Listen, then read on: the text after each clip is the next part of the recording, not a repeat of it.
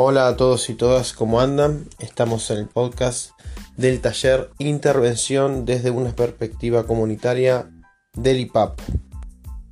Les habla Mariano Jurado, el docente, y estamos viendo ahora los contenidos de la clase número 1. Antes que pasar a los contenidos de la clase número 1, quiero comentarles que el taller está armado en tres clases. En la primera vamos a ver conceptos relacionados a intervención y a comunidad. En la clase número 2 vamos a trabajar sobre lo que es el trabajo comunitario. Y en la clase número 3 vamos a hablar sobre redes. Y también quiero agregar para que sepan la bibliografía que, estamos utilizando. Eh, lógicamente del campo de las ciencias sociales, pero tenemos eh, de lo que es psicología comunitaria, trabajo social y del ámbito de la filosofía, para que sepan desde dónde estamos hablando. Bueno, ahora sí, respecto a la clase número 1, eh, algunos comentarios. Me parece interesante que podamos observar las diferentes perspectivas que giran en torno a lo que es intervención y cómo también a lo largo del tiempo han ido cambiando las miradas y las metodologías de trabajo. Vamos a leer autores que plantean la intervención como una lógica pura y exclusivamente del Estado, ya sea con una mirada desde el Estado benefactor, donde se ve al sujeto, a los ciudadanos como sujeto de derecho, o desde un Estado liberal, en donde solamente se busca eh, controlar y disciplinar a la sociedad. Y también vamos a encontrar con eh, intervenciones con una lógica comunitaria, que es lo que estamos, estamos viendo. Como van a ir viendo a lo largo de las clases, la principal diferencia entre estos dos tipos de intervención es que la que se, centra en el Estado eh, y, en lo institucional no da mucho lugar a la participación de los actores sociales, de las organizaciones, de la ciudadanía. Eh, y justamente la intervención comunitaria plantea lo contrario, ¿sí? digamos, que, que es necesario que haya una participación, un compromiso del barrio, los sectores donde vamos a intervenir, en conjunto del profesional que le toque estar realizando la tarea. En una, el saber técnico es indiscutido, el papel del Estado y del profesional no se puede modificar, y en la otra se permite una construcción en conjunto, digamos, el saber técnico con el saber práctico de la cotidianeidad de las personas que, viven en los territorios donde vamos a intervenir y eso se, ve, se empieza como a, plantear que es como un avance. Se lo ve como un avance porque se empiezan a observar cuáles son los beneficios de esta nueva forma de pensar la intervención.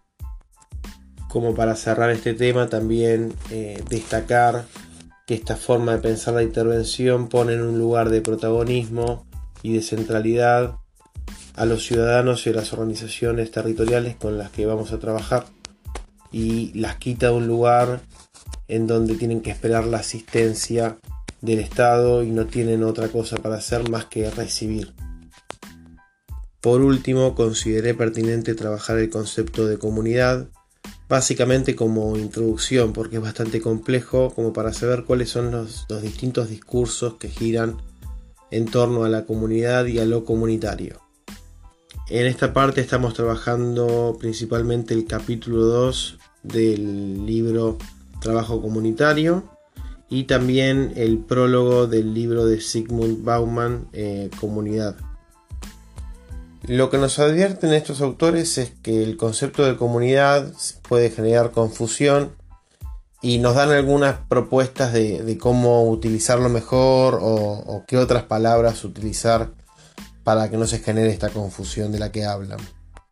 Nos habla, por ejemplo, de utilizar comunidad no tanto en lo geográfico, en lo territorial, sino ya más como una comunidad de intereses, donde hay un grupo de personas que comparte cierta mirada sobre la problemática. Por ejemplo, también utilizar a la comunidad o el concepto de comunidad como una utopía, como una expresión de deseo a donde queremos llegar. Y por último lo sumo a Sigmund Bauman, como les comenté, tienen ahí el, prólogo para leer de su libro, son pocas hojas, pero plantea algo muy interesante entre los conceptos de comunidad y de libertad. Básicamente dice que siempre buscamos la comunidad, porque es un lugar donde estamos contenidos, estamos seguros, donde conocemos a las personas con las que estamos y que fuera de la comunidad está la inseguridad. Eh, lo único, la salvedad que hay es que para estar en comunidad yo tengo que entregar mi libertad.